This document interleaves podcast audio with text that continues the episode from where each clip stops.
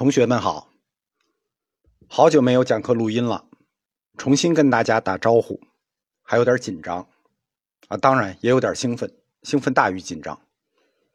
早上起来，来自微信上同学们的问候就铺天盖地的，非常感谢大家的记挂，我在这里一并回复，祝大家中秋节阖家团圆，身体健康，并提前祝大家十一快乐，吃好喝好。同学们关注的新课什么时候放的问题，也一并回复，立刻马上现在今天晚上就放。二一年夏天讲《大藏经》那门课的时候，因为不可抗的因素，就转到我的公众号上去放了，所以也就一直没有在喜马拉雅上放新课。二二年的情况咱们就不说了，对吧？兵荒马乱的，课其实是讲了的，只是没有放。今年我们恢复每年冬天讲新课的传统，如果再遇到嗯，不能发或者删课的情况，大家可以转到公众号上去听。平台的优点呢是方便，缺点是不自由；公众号的优点呢是自由，缺点是不方便。自由和方便这个事儿很难两全。同学们听了这么多年的课，请多担待。首先是佛教哲学这个专题，今年会把有部哲学部分补完。中间加了叔本华哲学的部分呢，因为他的思想跟有部很像，还缺几节课，也一起补完。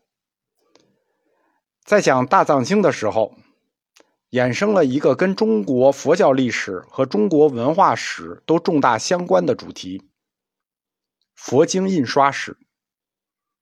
佛教的传播，它推动了中国古代四大发明——印刷术的发明。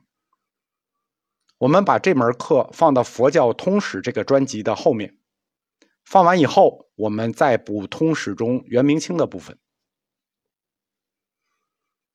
今年初，受佛协的委托，写了门中国古寺的课，讲从南北朝到明清中国佛寺的变迁，包含建筑、壁画、造像三部分，一共分上下两部。上部今年已经收尾了，等到冬天大冷的时候我们放。计划发在雍和宫专辑的后面。上部呢，跟大藏经这门课是一样的，主要讲理论，讲一个佛寺应该如何构成，建什么，为什么这么建，怎么建，以及中国古寺在一千五百年里是如何变迁的。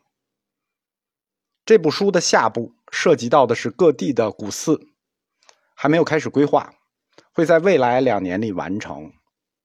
有兴趣参与的同学，喜欢文字啊、拍照的，都欢迎联系我。大家听课中如果有问题，可以加我的微信：幺八零零幺幺四四九幺六。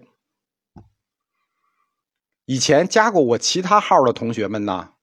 有问题直接问就可以了，我还在的，不要再重复加了。